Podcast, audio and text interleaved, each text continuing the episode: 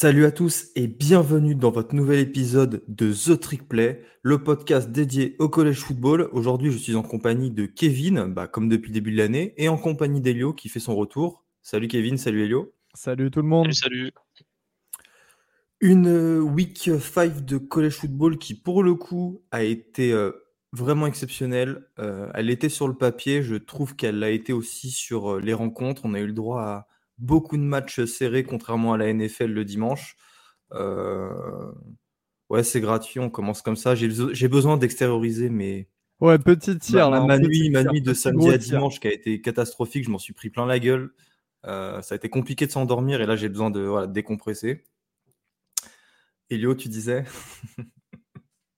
Non, non, je te disais, je disais que c'était euh, un petit tir pour la NFL, mais cela dit, euh, c'est pas faux, hein, parce que bon, c'est vrai qu'on a tendance, moi qui suis fan de NFL, hein, évidemment, vous me connaissez, euh, on a tendance à, lire souvent, oui, le college football, c'est moins intéressant parce qu'il y a des trop gros scores, etc. Et puis les scores pris en exemple sont souvent des grosses équipes face à des minuscules équipes en week 1 et week 2.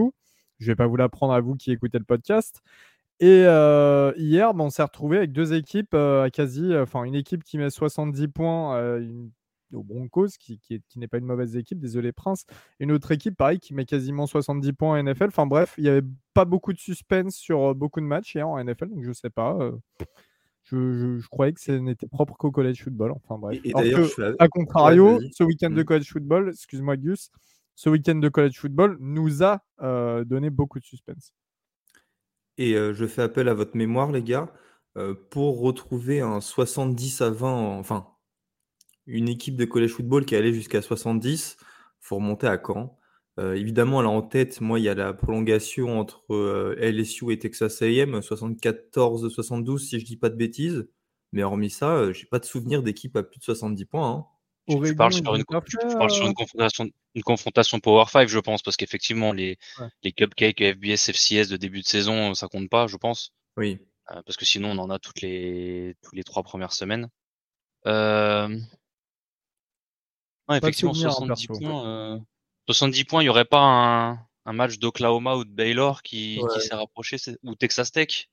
Ouais, si, Texas Tech. Bon, après, Texas Tech des grandes années, il y a eu plein de matchs euh, comme ça. Mais ouais, c'est vrai. Faut... Bah, tiens, on regardera ça euh, pour, on- pour la semaine prochaine, pour le prochain podcast. On ira faire nos, nos recherches. Bref, les gars, on va commencer tout de suite avec euh, Ohio State Notre-Dame. Euh, vous m'interrompez hein, si je monopolise la parole. parce que, au-delà de la défaite de Notre-Dame, et là vous allez entendre un fan de Notre-Dame qui parle, c'est un match qui a été très intéressant déjà dans son contenu, et puis grâce aux conclusions que l'on peut en tirer, en fait, c'est un match qui a été, qui en dit beaucoup en fait sur ces deux équipes-là, et c'est pour ça que je trouve qu'il est très intéressant, et c'est la raison pour laquelle c'est peut-être le principal match sur lequel nous allons nous pencher ce week-end. Alors c'est parti. Ohio State a battu Notre-Dame 17 à 14 dans le match le plus regardé sur NBC depuis 1993. En 1993, c'était le Notre-Dame Florida State qui avait fait euh, bah, le premier match, le premier déplacement du College Game Day sur un campus, qui avait fait 22 millions de téléspectateurs. D'ailleurs, j'en profite, ça montre à quel point le nombre de téléspectateurs a baissé en college football quand même sur les, euh, sur les 30 dernières années. On le voit aussi avec les playoffs depuis que les playoffs ont été instaurés en, 2000, en 2014. Ohio State qui s'impose euh, 17 à 14 à la dernière seconde sur une course de 1 yard euh, du powerbike euh, Trinaum, si je me, si j'écorche pas son nom. Alors ça fait beaucoup de 1. Euh, il y a aussi, j'ai pas dit 1 cm, je pense que son genou euh, touche le sol littéralement quelques centimètres après que le ballon ait dépassé euh, la, ligne, la ligne de but. Euh, c'est une victoire qu'Ohio State est allé chercher dans les derniers instants grâce à un drive qui pour le coup a été incroyable. Je sais qu'Elios, Elios, ce, ce drive-là, t'a aussi marqué.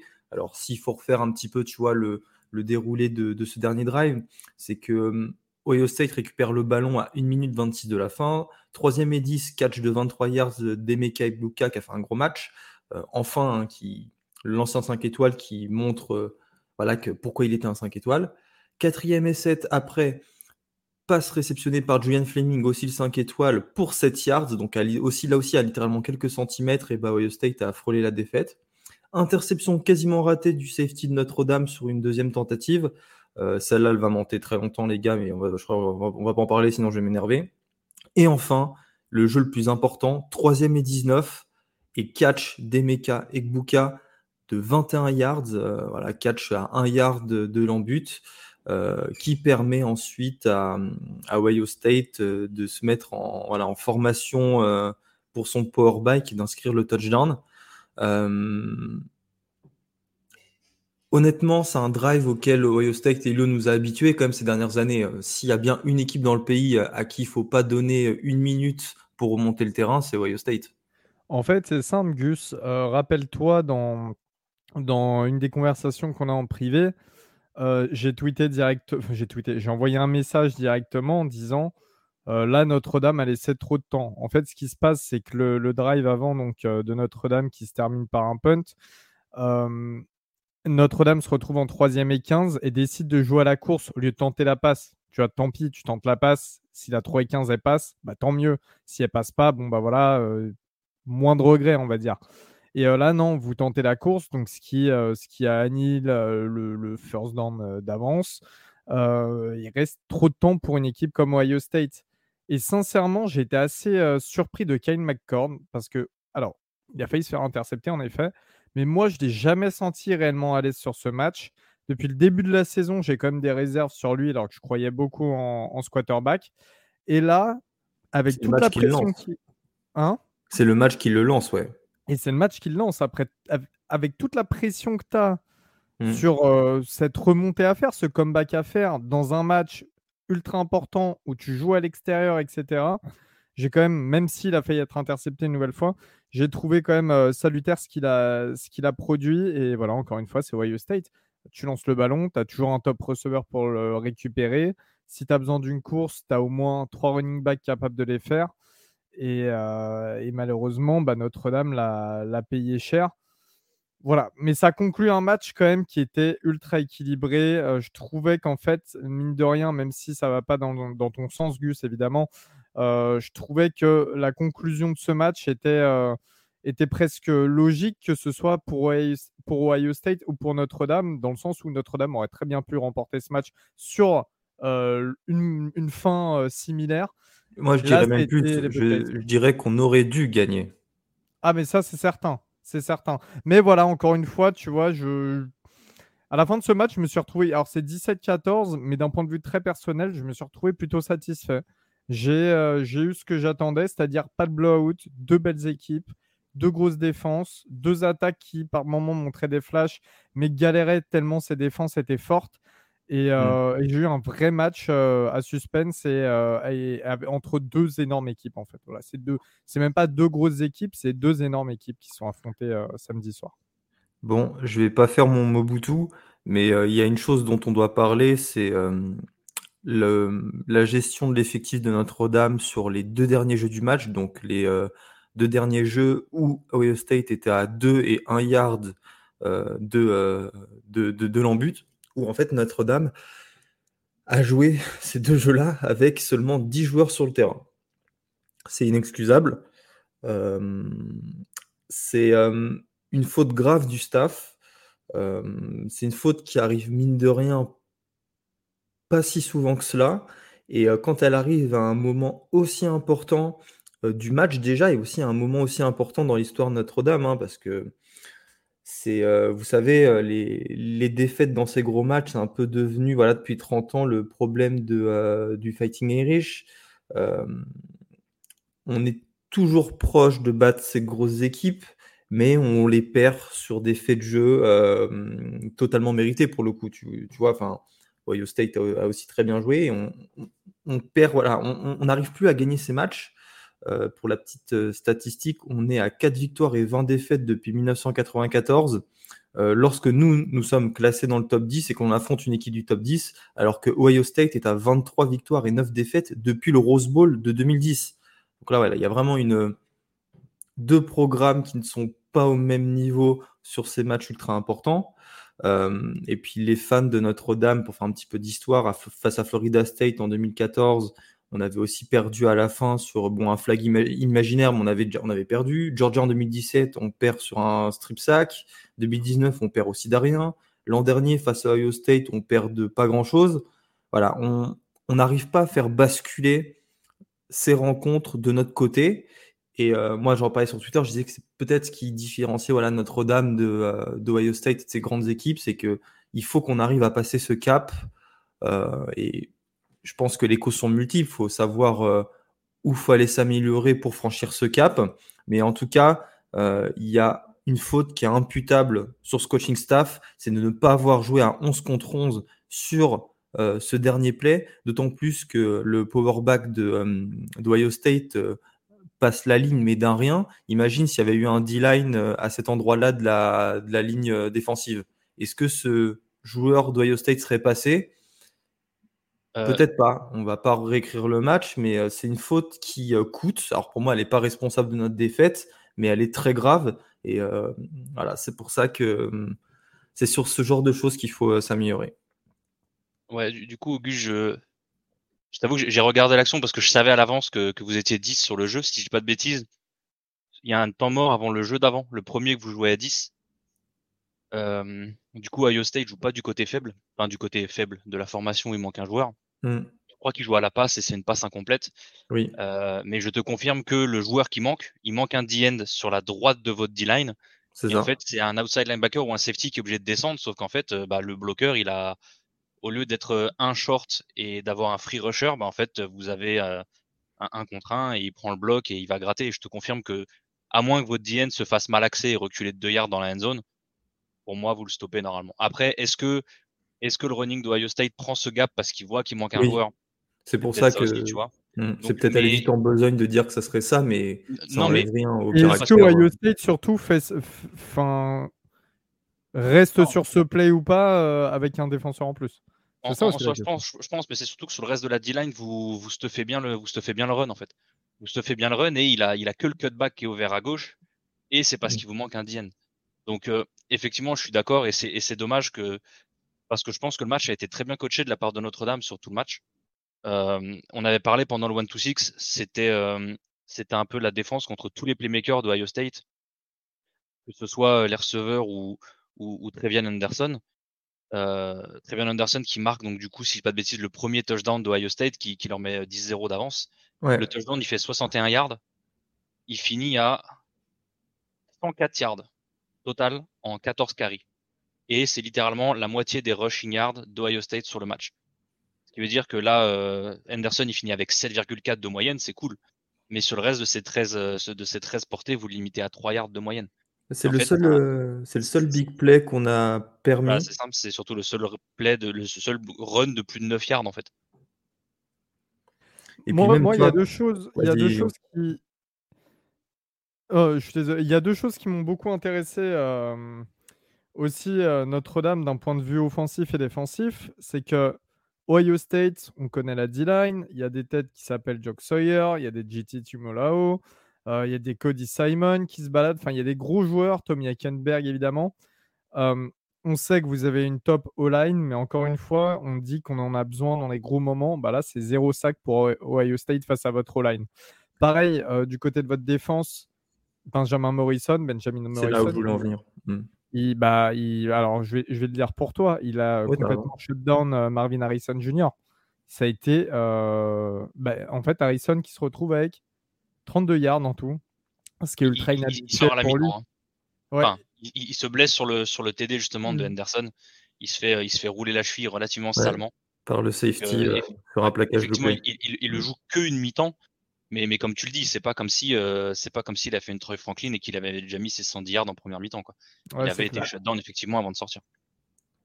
Après, il y avait des situations, évidemment, on le prenait à deux joueur exceptionnel euh, nécessite des mesures euh, exceptionnelles. Et ça a libéré Ekbuka qui a été plus souvent euh, dans des, a été plus souvent libre et qui lui termine avec 96 yards dans cette réception. Et lui, pour le coup, Ekbuka a fait un énorme match. Donc oui, Elio, je suis, moi aussi, c'est ce que j'ai retenu, c'est que notre défense aérienne a vraiment été excellente. Bah, Kem McCord termine avec 21 places, places passes complétées sur 37 soit un pourcentage de complétion de 57%.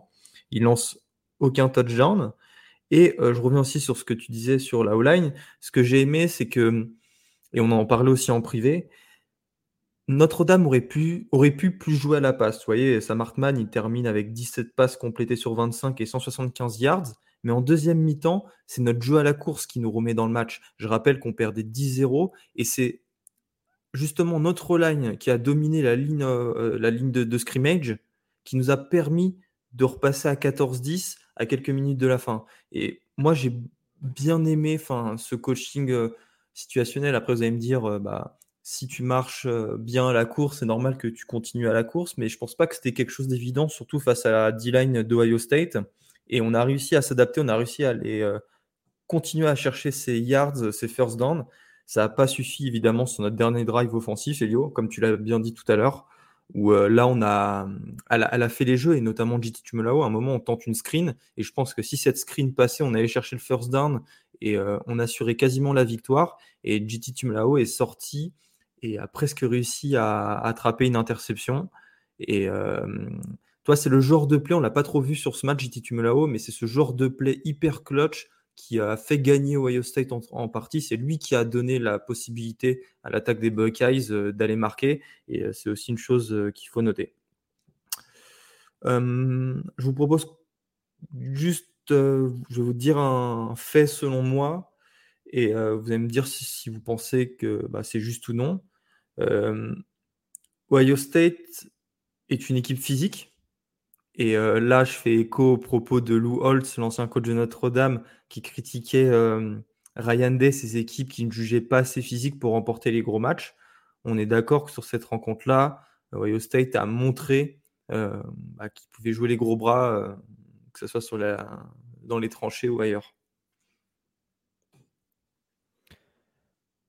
Euh, je, t'avoue que j'ai pourtant je voulais il y a, deux trois trucs parce que j'ai eu du mal à rattraper tout euh, parce que je me suis euh, pitoyablement endormi relativement tôt samedi soir donc j'ai pas mal de choses à rattraper. Les, la déclat de Lou Holtz et la, réponse de, de Des sont deux choses que j'ai que j'ai zappé de, de rattraper. Mais c'est quelque chose que on en parlait un peu avec avec Bama ou avec d'autres équipes comme ça. En fait, le physique il est là.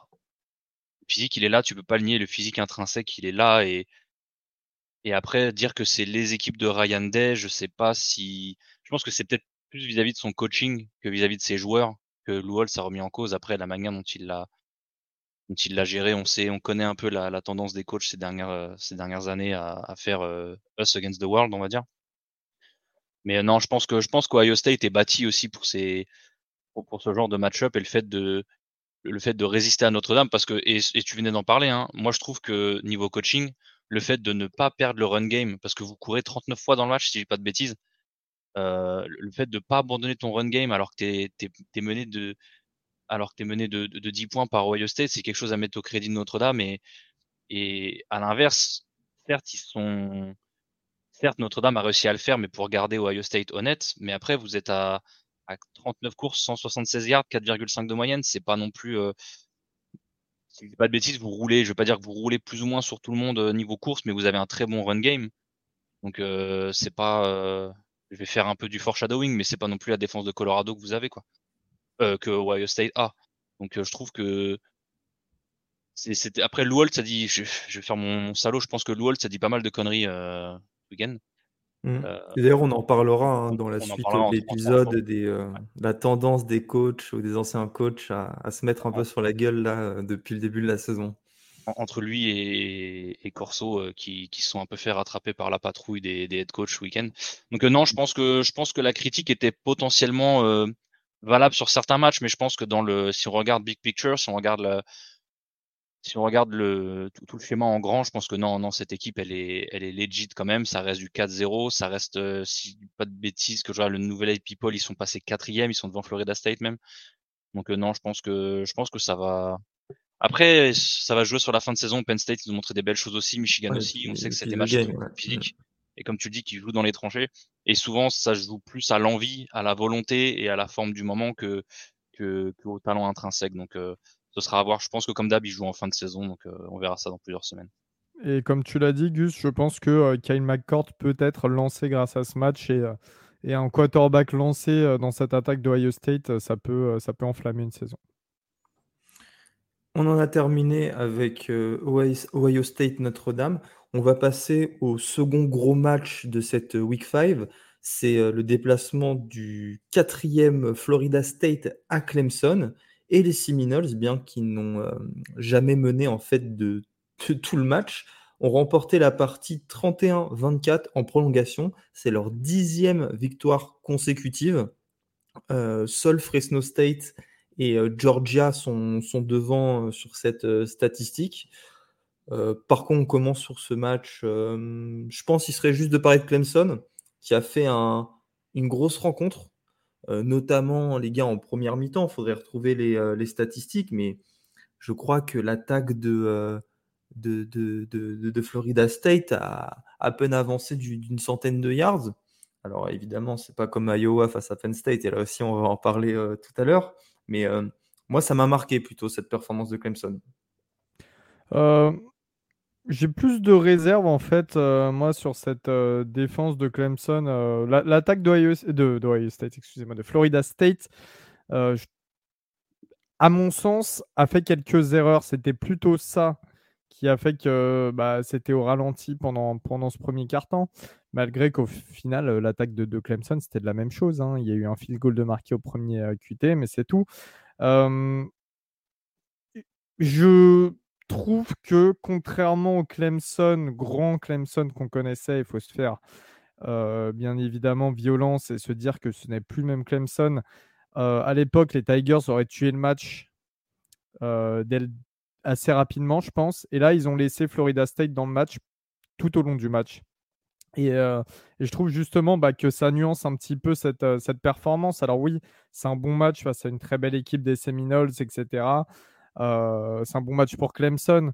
Mais c'est vrai que je suis un peu resté sur ma faim. Il manquait de la pression de la D-line, il manquait des vrais DB, il manquait un peu de tout ça qui aurait clairement pu tuer le, bah, le comeback en fait de, Florida State. Donc je, je sais pas, je suis quand même mitigé moi. Parce que Florida State termine la partie avec 22 euh, yards à la course. Hein. Alors qu'on sait qu'avec euh, des joueurs comme euh, toi Philly ou, ou Trey Benson, ça marche plutôt bien. Ouais, je trouve que. Ouais, ouais mais tu vois, a, il y a eu des erreurs. Il y, a eu, seulement 20, excuse-moi, il y a eu seulement 20 courses pour Florida State au final. Ils ont beaucoup misé sur la passe. 26 courses. Euh, oui, attends, pardon. Ouais, 20 courses. Ouais, mais après, 20, euh, courses, 22 yards, ça bah, reste un yard par portée, quoi. Non, non, mais je, veux dire, ok, ça a été bien stoppé, etc. Mais c'est pas là où, où FSU a concentré tout son jeu. Donc, encore une fois, personnellement, je nuance. Je, je suis pas, je suis pas ultra convaincu. Après, enfin, toi, je, suis, moins. On peut dire que, Jordan Travis a lancé 21 pas, enfin, a complété 21 passes sur 37 aussi, tu vois. Ouais, mais ce que je te disais dans mon argumentaire, c'est qu'il y a eu des erreurs de l'attaque de Florida State qui ont euh, un petit peu euh, bah, bah, freiné euh, la machine, quoi. Et qui, que, que Clemson a su exploiter derrière, parce que finalement, l'attaque de Clemson a aussi fait un bon job, tu vois. Mais en dehors de ça, enfin, l'attaque de Clemson en première mi-temps, hein, et trois premiers cartons hein, surtout. Mais en dehors de ça, j'ai pas, je sais pas, il manquait, il manquait le truc tranchant qui, aurait pu faire gagner le match à, Clemson. Et au final, ils ont laissé les Seminoles tout au long du match dans le match, tu vois. Alors qu'au début, encore une fois, Florida State faisait des erreurs. C'était à ce moment-là où il fallait vraiment les mettre en déroute. Quand Elio parle de là de ce que j'entends, et je pense que c'est le cas, c'est euh, c'est plus une défaite de Clemson qu'une victoire de Florida State, si je peux utiliser, euh, si je peux, si je peux dire ça parce que fin du troisième quart-temps, Florida State marque sur un scoop and score de, du DB Calen Deloach qui sac Kate Klumnik et qui récupère le ballon pour aller inscrire le touchdown. Clemson, à 1 minute 49 de la fin du match, a le field goal de la gagne. Il est raté par le kicker, évidemment, qui s'appelle Jonathan Vates. Et devinez quoi, Jonathan Vates, je vais un petit peu faire mes recherches sur lui. il a pris sa retraite l'an dernier. C'était un kicker walk-on qui avait euh, jamais euh, tenté le moindre field goal pour Clemson. Mais vu le début de saison très compliqué bah, du kicker titulaire des Tigers, Dabo l'a rappelé parce que ce Jonathan Vates est encore éligible puisqu'il prend des euh, cours en ligne à, Clemson. Et pour l'anecdote, il devait commencer son nouveau job là dans, dans une semaine à New York. Alors, je ne sais pas s'il va rester titulaire encore tout l'automne avec, avec les Tigers ou s'il va partir, s'il va rentrer dans le monde du travail la semaine prochaine. Mais voilà, c'est assez drôle et assez étonné quand même que Clemson ait, du mal avec ses kickers parce qu'on a eu Bitty Potter quand même pendant quelques années. Euh, une équipe avec ce niveau qui a pas de bon kicker, moi, moi ça, me, ça me laisse toujours un petit peu pantois. On sait que Alabama aussi pendant des années a, a galéré avec, euh, avec les kickers. Là, Will Richard en ce moment c'est euh, l'exception, mais, mais voilà. Et, et, ce qui est drôle sur l'anecdote, c'est ce qu'il disait pendant le broadcast, c'est qu'en fait c'est carrément les, deux fils de Dabo Sweeney qui lui ont dit écoute il est encore là, c'est les deux fils de Dabo qui lui ont appris que le mec était encore là enfin, qui il fait son équivalent de son doctorat, je crois, en ligne, comme tu le disais, il devait travailler dans la finance à New York. Et carrément, le truc le plus drôle, c'est que son patron, qui venait de l'embaucher, lui a dit, écoute, euh, je peux pas te refuser ça si tu as l'opportunité d'être kicker. Euh. Là, il dit, euh, premièrement, je te refuserai jamais ça, et deuxièmement, je serai au stade quand tu, quand tu kickeras. Donc, il y avait littéralement son futur patron euh, qui était dans les tribunes. Il marque son premier field goal euh, de je sais plus combien de yards, mais pas plus de 30-35 yards. Et il rate le deuxième, à, comme tu le dis, à, moins de deux minutes de la fin, qui était pourtant le plus facile des deux. Et, mais comme tu dis, moi je trouve ça assez étonnant que.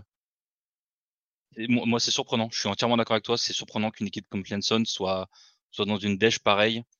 Quand on, quand on voit que les coachs modernes connaissent l'importance des special teams, qu'un programme comme Clemson soit, euh, soit en difficulté comme ça au niveau des, au niveau des kickers et quand on voit que bah, ça, leur coûte, ça leur coûte un match et qui aurait pu être leur, leur, statement win et là potentiellement leur meilleur win de la saison. Et bah, Crimson n'est pas, pas assez loin de, cette victoire. Hein. Je le rappelle, ils ont mené tout le match et même quand tu regardes les statistiques, euh, ils ont inscrit 118 euh, yards, enfin ils ont parcouru 118 yards de plus que les Seminoles. Euh, même 25 first down contre 16 first down plus de troisième euh, tentative euh, réussie. Voilà, je pense que Clemson peut s'en mordre les doigts, surtout que c'est la première fois depuis 2010 qu'il commence la saison en 0-2 en conférence. Et à l'occasion, Florida State remporte sa première victoire face à Clemson depuis 2014. Hein. Il était sur une série de 7 défaites consécutives. Là aussi, c'est une chose qui fait du bien et qui vient signer bah, la, fin d'un super mois de septembre. On en parlait euh, dans la preview avec Elio, on disait que ce premier mois, ce mois de septembre serait primordial pour euh, Florida State avec tous les espoirs qu'on leur porte. Et euh, bah, tu termines à battre LSU et Clemson à l'extérieur, enfin Clemson chez eux. Clemson peut être moins bon, c'est toujours un exploit d'aller gagner à Clemson. Ça, c'est une chose qui ne changera jamais, malgré le niveau un petit peu en deçà en ce moment. Et voilà, Florida State est en 4-0 avant de commencer euh, un calendrier un petit peu plus compliqué, un petit peu plus euh, facile. Hein. La Florida State, euh, je l'ai sous les yeux, le calendrier, c'est Virginia Tech, Syracuse, Duke, Wake Forest, Pittsburgh, puis après Miami, North Alabama et Florida. On a fini. Et c'est écrit, c'est écrit pour que Florida gagne ce match, alors que Florida sera sur un bilan honteux cette année. Ah oui, bah ça, tu, connais hein, Florida et euh, enfin puis les matchs de rivalité, euh, ça change, ça change, ça change jamais. Et euh, non, il y a aussi une autre chose que je voulais dire, enfin qui marque, c'est on est quand même passé d'une équipe de Florida State. Vous vous rappelez de la défaite face à Jacksonville State là sur le Marie Ouais, ouais, ouais. Ils, menaient de 10 points. Là, ils sont menés tout le match et ils arrivent à aller chercher la victoire c'est quand même une preuve de maturité, tu vois. c'est la preuve que voilà, Florida State a quitté ses, mauvaises années et qu'en deux ans, bah, Mike Norvell a réussi à littéralement tout changer et ça, c'est à mettre à son crédit. On passe au débat et là, oulala, il y a des choses à dire. Je sens qu'on va pas être d'accord. C'est, on l'a constaté là ces, derniers, ces dernières semaines il y a une recrudescence un petit peu du trash talking euh, des coachs en college football. Alors évidemment, euh, vous avez tous entendu dans la presse euh, coach Sanders, coach Prime à Colorado, Euh, Dan Lanning aussi, même si on n'est pas d'accord. Ryan Day euh, qui se plaint de, de Lou Holtz. Jack Dickert qui envoie des scuds à Lee Corso qui a 86 ans. Euh, comment vous, vous, vous expliquez le fait que les coachs aillent encore faire plus de trash talking, de trash talking, ouais? Alors, moi, je vois pas forcément ça comme du trash talking, surtout quand tu parles de Dickert. Parce que, certes, Ryan Day, par exemple, ça a mal été reçu, mais ce qu'a dit Dickert, le coach donc, de, Washington State. Moi, je suis d'accord à 100%. Euh, parce que c'est, en gros, pour vous resituer un peu, c'est Lee Corso dans euh, College Game Day qui a dit que le, Washington State, Oregon State, c'était le Nobody's Watching Ball ou quelque chose comme ça. Donc, en gros, le, le, match que personne ne regarde. Je l'aurais peut-être plus formulé peut-être plus de la sorte le match que les équipes, enfin, le, match que les gens ne veulent pas regarder, parce que c'est un peu la problématique typiquement de, de, Washington State et Oregon State et la raison pour laquelle ils sont là. Mais alors que c'est deux très belles équipes qui ont, produit un super match d'ailleurs, on en parlera un peu après. Mais pour moi, en fait, tout se résume aux médias. Ce qui veut dire, tu as, as, euh, Ryan Day qui s'en prend à quelqu'un des médias, tu as Dickert qui s'en prend à quelqu'un des médias. Euh, Coach Prime, je pense qu'il joue beaucoup sur les médias. Après, moi, ce qu'il dit à son équipe pour les motiver, j'en ai pas grand chose à faire, tu vois. Tu motives tes joueurs comme tu veux. Je dirais rien là-dessus parce que pour moi, c'est un très bon motivateur, surtout avec les jeunes. D'ailleurs, il a dit lui-même, il n'avait pas envie de coacher en NFL parce qu'il a pas le, il n'arrive pas à reach des adultes qui sont millionnaires. Il préfère, il préfère motiver des gamins et je suis, je comprends totalement la, la, mentalité. Et ce qu'a répondu Lanning, en fait, il faut comprendre que Dan Lanning en conférence de presse juste avant le match, les trois premières questions qu'on lui pose, c'est même pas sur Colorado, c'est sur Coach Prime. Enfin, c'est sur Dion Sanders, du coup. Et il y a sept ou huit questions de sa conférence de presse, c'est euh, euh, Dion Sanders. Donc, en fait, on se rend pas compte à quel point les médias, ils sont désormais omniprésents et toutes les narratives qui sont créées à cause des médias. Et, je pense qu'il y a beaucoup de coachs que ça saoule. Et, ce que disait Dan Lanning dans son speech, qu'on soit d'accord ou pas avec ce qu'il dit, le fait que euh, nous, on est basé sur le terrain et pas sur la substance, effectivement, je comprends que ça puisse faire rire quand on connaît le, le, je ne vais pas dire le passé, je veux dire le passé, le présent très flashy d'Oregon et qui est beaucoup dans les médias. Je comprends bien sur ce point. Mais le fait que, pour moi, ce que Dan Lanning voulait dire, c'est que tout ce qui s'est passé avant, tout ce que les médias ont dit, en fait, ça, ça s'oublie parce que ça va se gérer sur le terrain. Et moi, c'est ce que je disais pendant le One to Six, c'est tous les matchs d'avant, ils servent à rien parce qu'on sait qu'Oregon, ils vont éclater Colorado State sur le, euh, Colorado sur le terrain. Parce qu'il y, y, y a, un monde d'écart entre ces deux équipes. Et c'est ce que les gens dans les médias avec toutes les narratives qu'ils ont, avec toutes les, toutes les headlines qu'ils veulent suivre, tout ce qu'ils veulent impliquer, tout l'argent qu'ils en retirent. Et d'ailleurs, c'est ce que dit Coach Dickert dans son, dans son speech, que j'ai, personnellement, que j'ai absolument kiffé. Pour moi, c'est juste ça. C'est juste faut que les médias, ils, ils, baissent d'un ton avec ça, qu'ils s'occupent du sport et qu'ils arrêtent de jacter sur tout ce qu'il y a autour et qu'ils parlent de terrain au lieu de parler de tout ce qu'il y a, de tout ce qu'il y a sur les, sur les à côté ou quoi que ce soit. Ta conclusion, ça serait en gros que euh, les, euh, médias nous éloignent un petit peu des bénéfices du, du trash talking, dans, dans le sens où euh, il, faut, pas il faut du trash talking, tu vois, ça fait partie du college football. C'est juste que maintenant, ça a pris une tournure ou alors euh, c'est devenu moins sain. Ben, c'est devenu moins sain dans, le sens où pour moi, les, les, les, médias, ils créent des rivalités qui n'existent pas. Tu vois? Le, le coup du Colorado-Colorado State, on en est quand même arrivé où il y a un commentateur qui, quand Colorado bat une équipe une division entre guillemets inférieure, donc qui était euh, euh, Group of Five Colorado State, qui est les, bas-fonds du FBS, qui était euh, favori de plus de 20 points. Colorado s'en sort à l'arrache en deux prolongations. Et que nous dit le commentateur? Do you believe now? Donc, est-ce que vous y croyez maintenant? Vraiment, la narrative qu'on essaye de faire passer, c'est ça? Alors qu'on a tous vu sur le terrain que Colorado, bah ok, d'accord, tu as vraiment galéré, tu as failli perdre alors que tu étais favori de 24 points. On, on believe quoi? Pour moi, c'est ça, c'est que tu trash talk sur le terrain, j'ai pas de problème. Tu es un coach, tu, tu trash talk avec un coach, il n'y a pas de problème. Mais quand ça devient les médias qui créent plein de narratifs par-ci par-là, qui pendant toute la semaine ils font que de jacter, euh, et je parle, et tu vois, je vais même pas parler des médias locaux, parce que le truc qu'il y a eu sur, sur Colorado, moi je me suis pas mal tapé des barres sur Twitter, le mec qui a fait genre, ah, coach Prime, c'est un, c'est un, c'est vraiment un mec novateur, genre il met le. ça, après le... truc, c'est, c'est, le, je crois que c'est un podcast de Boulder non? Oui, non, mais voilà. Ça, mais ça, c'est de la faute du podcast, quoi. Oui, mais je te dis, je te dis c'est que si c'est les médias locaux, ça me, ça me dérange moins. mais quand tu as ESPN qui, qui, vient ouvrir sa bouche, que tu as, euh, comment il s'appelle, Pat McAfee, et Dieu sait que j'adore Pat McAfee, d'accord? Pat McAfee qui, avec le petit micro ESPN devant lui, qui vient dire qu'il comprend pas comment Washington State et Oregon State n'ont pas de n'ont pas de conférence l'année prochaine, je trouve que c'est un manque de de self-awareness, enfin de, de, de, considération de ce qui se passe, de, de un manque de, de connaissance du savoir que c'est ESPN qui a tout pourri dans le college football depuis deux ans et qui fait que ces deux équipes n'ont plus de conférence et venir ouvrir ta bouche et sortir ce genre de phrase, je trouve ça absolument déplacé. Ouais, Donc après mais qu'il y ait des coachs qui il- le prennent il mal, bah ouais, je euh, comprends, tu vois. McAfee il travaille pour ESPN maintenant aussi. Et c'est pareil, c'est toujours. Oui. Non, a- mais il a- travaille pour toi, ESPN, mais est- est-ce que tu te rends compte si jamais t'es joueur ou coach ou AD de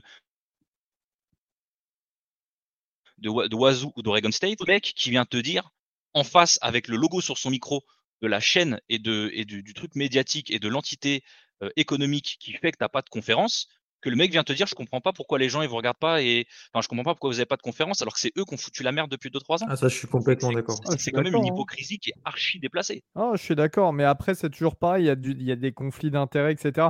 Moi, ce que je pense, c'est qu'en fait, euh, le trash talking, moi, j'adore, hein, je suis fan de, je suis fan de tout ça, je suis fan des joueurs de foot euh, qui, mettent des gros tacles et qui parlent mal, je suis fan des, euh, de catch, c'est bête à dire, mais c'est vrai aussi, les promos, etc. Mais en revanche, je, je trouve que chaque chose est un petit peu différente. On sait que Coach Prime, c'est beaucoup avec euh, les médias, machin, mais qu'en même temps, il y a en fait, il y a un côté où c'est pour attirer des jeunes recrues et maintenant il y a de plus en plus de coachs avec la NIL et les recrues qui jouent là-dessus. Il y a un autre côté, Ryan Day, euh, ça fait quand même un petit moment, je suis désolé, alors peut-être pas nous, mais il y a beaucoup de fans d'Ohio State, etc., qui commencent à douter de lui parce que pour eux, avec l'équipe qu'a Ohio State depuis des années, les joueurs recrutés, etc., les joueurs transférés à Ohio State, euh, l'équipe devrait aller plus loin que ça et arrêter de choke entre guillemets en playoff, même si pour moi, par exemple, tu vois, euh, se faire battre par les champions nationaux euh, d'un field goal l'année dernière, c'est pas de choke. Bah ouais. Surtout, et en plus, la, et la finale de 2020, non, mais complètement. oui. Ah non, non, mais c'est ça, c'est ça. Euh, mais il y a toujours cette énorme pression, et c'est vrai qu'il y a beaucoup de gens qui critiquent un peu Ryan Day en disant bah il n'a pas réussi à reprendre ce qu'Urban Meyer a, réussi à faire. En fait, ça dépend de plein de choses. Je sais que par exemple, nous, il y a eu un gros bif avec euh, euh, du côté de Maryland, excusez-moi, il y a un gros bif avec euh, les fans de South Carolina, parce que South Carolina, leur ancien athlétique, euh, enfin leur euh, directeur du recrutement plutôt, euh, est notre ancien directeur du recrutement. Donc évidemment, il recrute des joueurs chez nous et des bons joueurs chez nous. Et euh, voilà, il y a eu des passes d'armes parce que tu as des joueurs qu'on flip, qui avaient commis pour South Carolina, qu'on flip pour à Maryland, et un peu euh, l'inverse. Et là, Shane Beamer a essayé de s'attaquer, euh, de lancer des pics au programme et à Mike Loxley et tout. Sauf qu'en fait, et en fait, c'est ça, c'est pour faire vivre la hype auprès des fans, mais aussi auprès des recrues. Et de l'autre côté, et là, je sais, je suis heureux d'avoir un coach assez intelligent, surtout un mec assez discret comme Loxley. Loxley, il a juste euh, répondu vite fait à côté, euh, à côté de la question, parce que c'est les journalistes, évidemment, qui ont tendu le micro par rapport à ça. Mais voilà, il, il y, a, y y des coachs qui cherchent cette hype pour, euh, pour plusieurs raisons, pour euh, attiser euh, bah, un petit Mais- peu, pour faire parler, pour que leur programme soit euh, sur les médias, pour attirer moi, c'est recrues, pour- Ça, ça me pose, ça me pose aucun problème de, chercher la hype. Tant que tu es sincère, pour moi, c'est pas une chose qu'il faut blâmer. Ce qu'il faut blâmer, et c'est là où je rejoins Kevin, c'est qu'il y a des façons de le faire et euh, on peut pas, au nom du trash talking, se servir du, trash talking euh, comme, euh, vous savez, comme, comme un prétexte pour faire n'importe quoi. Ryan Day a utilisé Lou Holtz, qui reste un vieux monsieur, c'est un papy, il est un petit peu gâteux, Lou Holtz. Je sais pas si vous l'avez entendu. Enfin, Ouais, est-ce que ouais, est-ce vrai. corsos, hein. non, mais est-ce que tu as besoin de, pour asseoir ta légitimité, d'aller t'en prendre à un mec de, qui a 90 piges? Voilà. Oui au trash talking, Et non que à. t'as des coachs qui rentrent, dans, qui rentrent dans le jeu bêtement, en fait. Oui, mais je trouve Et que. ça, Ryan Day, je, lui en veux parce que quand tu es coach d'Ohio State, que tu as.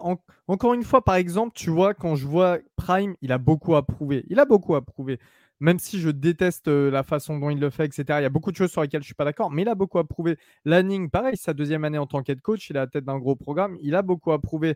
Ryan Day, c'est bon, on sait, tu as une bonne équipe, on sait que tu sais les faire jouer. Euh, des mecs euh, en premier tour de draft chaque année, tu recrutes des, top recrues, etc. Qu'est-ce que tu te prends la tête à aller répondre à Lou Holtz après avoir en plus failli perdre un match? C'est bon, tu vois. Et ça, ouais, c'est vrai que je suis d'accord avec toi, Gus. Il y a un contexte pour chaque chose. Et selon les contextes, bah, des fois c'est bien fait et d'autres fois c'est moche.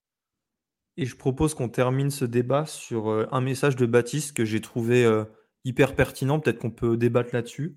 J'ai l'impression qu'ils se sentent dépossédés de leur statut Dieu vivant. Il parle des head coach. Avec l'arrivée de la NIL et du portail des transferts et que leur ego ne le supporte pas. Est-ce que les coachs de collège football ne se sentent pas un petit peu à la marge depuis que les joueurs ont pris ces dernières années encore plus d'espace? Est-ce que ça serait une explication? Je, t'avoue que c'est vrai que dans le, dans le monde du college football jusqu'à il y a 2-3 ans, donc jusqu'à la NIL, et je parle de, de tout ce qui est officiel, hein, je parle pas des, je parle pas des, des, sacs McDo qui étaient donnés à certains joueurs.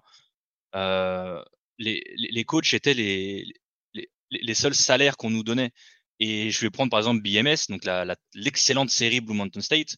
Quand vous regardez comment est décrit le, le, le, coach là-dedans avec sa très grande maison, alors que tous ces joueurs euh, touchent pas un, touchent pas un rond, en fait, tu sens vraiment que même quand ils étaient avec les avec les recrues ou quoi, c'était eux qui étaient, c'était eux qui avaient l'argent en fait. C'était eux qui avaient tout ça. Et je comprends que bah, quand tu vas toucher cet ego-là, on sait qu'aux États-Unis ça marche beaucoup. Euh, c'est quand même le, le, pays euh, le pays de l'argent, tout ça, tout ça. Je comprends que ouais, quand tu quand tu parles à des gamins où tu dis bah vas-y c'est moi qui ai la thune et, et, les gamins ils sortent de nulle part donc vas-y ils vont m'écouter.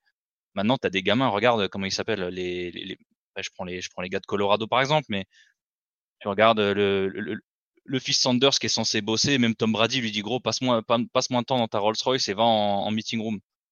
Ouais, mais au bout d'un moment, les... et je pense que c'est peut-être plus facile pour Sanders parce que tu parles à ton gamin, tu vois, c'est ton propre fils. Mais combien il y a de coachs dans le pays qui ont vraiment du mal maintenant à parler aux gamins? Le type dit écoute, euh, tout ce que tu me dis, j'en ai pas grand chose à foutre parce que tu vois, mon contrat Nil, il est à 2 millions 5. Quoi qu'il arrive, à moi-même d'aller en NFL, tu vois, j'ai même pas besoin de toi. Ouais, je, je pense que ça joue un peu, tu vois pense que ça joue, mais je pense aussi que les médias, ils doivent se calmer et qu'il faut qu'ils se rendent compte aussi de l'impact qu'ils ont et qu'il y a beaucoup de choses qui sont pas hyper bah, ouf dans ce qui se passe dans le collège ils, s'en rendent compte, ils sont euh, bien responsables. Ils s'en rendent compte parce que c'est eux qui sont euh, derrière tout, hein, ceux qui tirent les ficelles de, tout ce qui se passe. Donc au final, euh, il y, a, de vérité que, celle, que celle des médias, que, que la vérité que les médias veulent, veulent entendre. Et et voilà, ça, je pense que ça peut être un sujet de, podcast. À quel point ESPN a, a fait du mal au, collège football. Euh, on pourrait dériver sur euh, d'autres sujets. Et Yo, toi, tu as, as, un avis sur euh, ce que dit Baptiste, notamment sur le statut de Dieu vivant? Ouais, ouais, non, je pense que après, en fait, euh, c'est un petit peu paradoxal parce qu'il y a quand même beaucoup de jeunes head coach qui participent à, ce trash talking et c'est pas forcément les plus anciens qui sont peut-être un petit peu plus assagis, tu vois. On a déjà vu euh, Nick Saban envoyer deux trois pics, notamment à la passe d'armes avec Jimbo Fisher euh, avant la saison, mais en, dehors de ça, c'est vrai que c'est souvent des, plus jeunes head coach et qui, qui, moi, pour moi, tu vois, ceux qui devraient être piqués euh, dans leur ego par rapport à la NIL, le statut de Dieu vivant, etc., devraient être plus les plus anciens. Donc, je sais pas, je sais pas. C'est sûrement un des facteurs. Je pense pas que ce soit euh, le gros facteur principal, mais ça, ça doit en faire partie, bien évidemment. On va passer au prochain match. Euh, c'est Colorado-Oregon. Alors, je pense que vous l'avez tous suivi. Euh, ce match, c'était peut-être le plus attendu de euh, la week 5. Euh, Et Oregon s'est imposé sur le score de 42 à 6, Kevin. une victoire évidemment attendue, mais dans de telles proportions et avec une telle domination en première mi-temps, non. ouais, même moi, je vais quand même doser sur le fait que, que, je ne vais pas dire c'était attendu qu'on leur mette 36 points. Parce dit que, c'était attendu que vous gagnez. Voilà, c'était attendu qu'on gagne et même les bookmakers s'ils sont pas trompés, Oregon était favori de 3 touchdowns. Maintenant, euh, on, va, on va parler justement des médias, on va, on va faire un peu la jonction entre ce qu'on vient de dire là et ce qu'on ce qu'on va dire sur Colorado-Oregon. C'est que toute la discussion avant le, avant le match, c'était euh, Shudder Saunders contre la défense d'Oregon. D'accord? Et on a bien vu que si attends, j'ai les stats, hein, j'ai les stats pas loin, si je dis pas de bêtises. C'est un débat légitime pour moi, tu vois, enfin de, ah ah parler du match-up entre les deux. Je suis totalement d'accord. Et sauf que, sauf que venir dire que le match va être serré parce que Shudder Sanders c'est le deuxième meilleur QB statistiquement de la ligue, c'est cool. Mais oublier que Colorado a une défense mais putride à un niveau qu'on n'a pas beaucoup vu parce que c'est l'une des dix pires défenses de la sur les 100 sur les plus de 130 du college football Oregon, c'est une attaque top 10 qui tourne à, plus de 500 yards par match et à plus de 50 points par match. Moi, ça m'a fait marrer que tu viennes juger de ce qui se va passer sur un match en, en focusant tout, enfin en focusant, c'est un sacré anglicisme ce que je viens de dire, en se concentrant sur un seul joueur sur Shudder, en oubliant qu'il n'a pas de O-line, en oubliant, bah non, en n'oubliant pas qu'il n'y avait pas Travis Hunter, parce que du coup, il y a beaucoup de gens qui en ont parlé, mais ça n'a pas changé grand-chose. Mais tu oublies qu'Oregon, c'est une attaque à la course qui est ultra prolifique et que la défense à la course de Colorado est plus du cul. Et Oregon, ils finissent avec, à la mi-temps, c'est plus de 350 yards pour Oregon contre 31 pour Colorado. Oregon, à la mi-temps, avait marqué plus de points que Colorado n'avait de yards au total. Il y a 35-0 à la mi-temps. D'accord? Euh, Colorado, ils finissent le match avec 199 yards au total. Il y en a 175 qui sont marqués sur les deux derniers drives quand il n'y a pas de titulaire d'Oregon et que en sachant que Colorado a laissé tous ses starters contre les backups d'Oregon jusqu'à la fin du match. D'accord Et où Oregon jouait relativement soft pour laisser tourner le chrono. D'accord Ça a été, ils les ont détruites partout. Je crois que j'ai mis un tweet, si je pas de bêtises, où pour, je demande littéralement, en fait, c'est quoi la différence entre le Colorado d'il y a 10 ans qui prend euh, des défaites de 38 points de moyenne contre Oregon et le Colorado qui a perdu de 36 points là? Il n'y en a aucune, à part le fait qu'il y ait Shudder Sanders. C'est la seule différence entre les Colorado qui se faisaient poutrer par le reste de la PAC-12 et le Colorado de cette saison. Ils ont, un QB, pour moi, par exemple, un qui peut les laisser dans un match et un coaching staff qui pour moi est un peu meilleur, qui le met dans des meilleures conditions. Sinon, ils sont outmatch sur les lignes. Ils ont une O-line qui est trop petite et trop légère à l'intérieur. Ils ont des tackles qui font 6-10 et 6-8, qui n'ont pas de mouvement latéral, qui font des holdings à tous les jeux. Parce que je suis désolé, mais pour laisser 7 sacs à Oregon, 7 sacs, c'est ce qu'Oregon a fait euh, sur la saison dernière en tous les matchs, même contre les O-line qui puaient la merde, Oregon, ils saquaient personne. Là, ils ont réussi à faire 7 sacs. Et d'ailleurs, c'est pas que des sacs de la D-line, c'est des coverage sacs parce que quand on voit euh, juste avant, juste après la mi-temps, après le quatrième sac d'Oregon, il y a un peu la vue Spider Cam de derrière euh, Shudder Sanders. Les quatre sacs qu'il prend, il n'y a pas un mec open. Tous les receveurs, ils se font coller au cul, il n'y a rien à faire. Et tu vois, je suis évidemment d'accord avec tout ce que tu dis, mais tu parlais euh, justement de ce que disaient les médias sur euh, entre le Colorado d'avant, donc le Colorado mauvais euh, des dix dernières années en Pac-12 et le Colorado de cette année, rien n'a changé. Bah, tu vois, pour moi, ça, c'est le type de ouais, si, de, surréaction des médias qui nuit au débat du collège football. Entièrement d'accord. Et pour moi, pour moi, et c'est ce que je dis depuis, depuis quelques temps, c'est que pour moi, il y a beaucoup trop de gens qui n'aiment pas Colorado, qui n'aiment pas, ils aiment pas, c'est pas qu'ils aiment pas Colorado, qu'ils aiment pas Dion. Moi, je t'avoue que Colorado, moi, je suis entièrement d'accord avec toi ou avec d'autres qui sont dans ce cas-là. Moi, je suis content de voir Colorado remonter. D'accord? Moi, ça me fait chier de voir des programmes qui sont au fond du trou, qui finissent saison à 1-11, qui se font piller le peu de talent qu'ils ont par tout le monde. D'accord? Notamment Christian Gonzalez, par exemple, qui a fini Oregon la saison dernière. Et, qui a fait euh le, euh, qui a narré le, trailer euh, d'Oregon.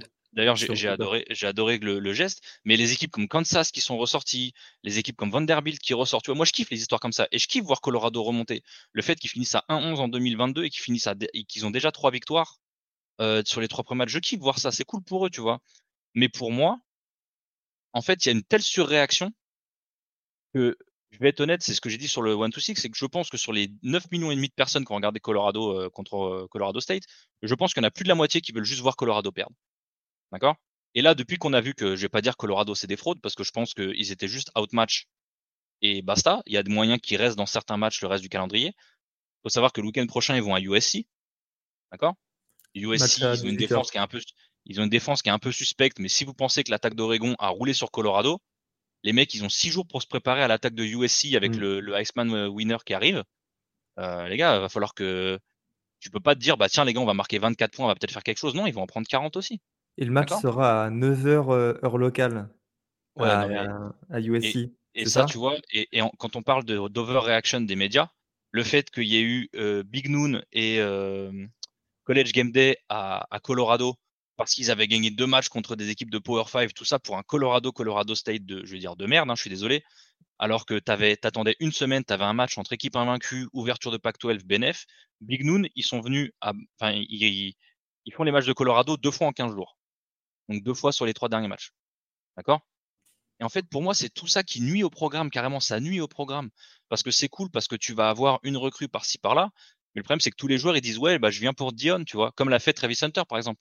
Mais quand Dion, il va se barrer, Vous croyez vraiment que les mecs ils vont rester à Colorado pour aller jouer en Big 12 où il n'y a plus Texas, où il n'y a plus Oklahoma? Non. après, ça, bah, après, ça, c'est un autre débat, mais pour moi, en Hmm. fait, il n'y a pas de. Pour moi, ça, je vais pas dire que ça les dessert plus qu'autre chose parce qu'ils ont sorti du Colorado d'un petit merdier parce que sans Dion, je pense qu'ils étaient avec Washington State et Oregon State à, à se battre en duel dans le reste de la Pac-12. Ah, mais ça crée Mais- le programme le plus controversé du college football, quoi. Oui, c'est oui, mais c'est- t'aimes ou c'est- tu détestes, en fait. Il n'y a Oui, pas de mais- juste mais- milieu. Il n'y a pas de Mais, sporti- mais C'est sportivement, C'est le programme le plus clivant. Et pour je suis moi, entièrement d'accord avec toi.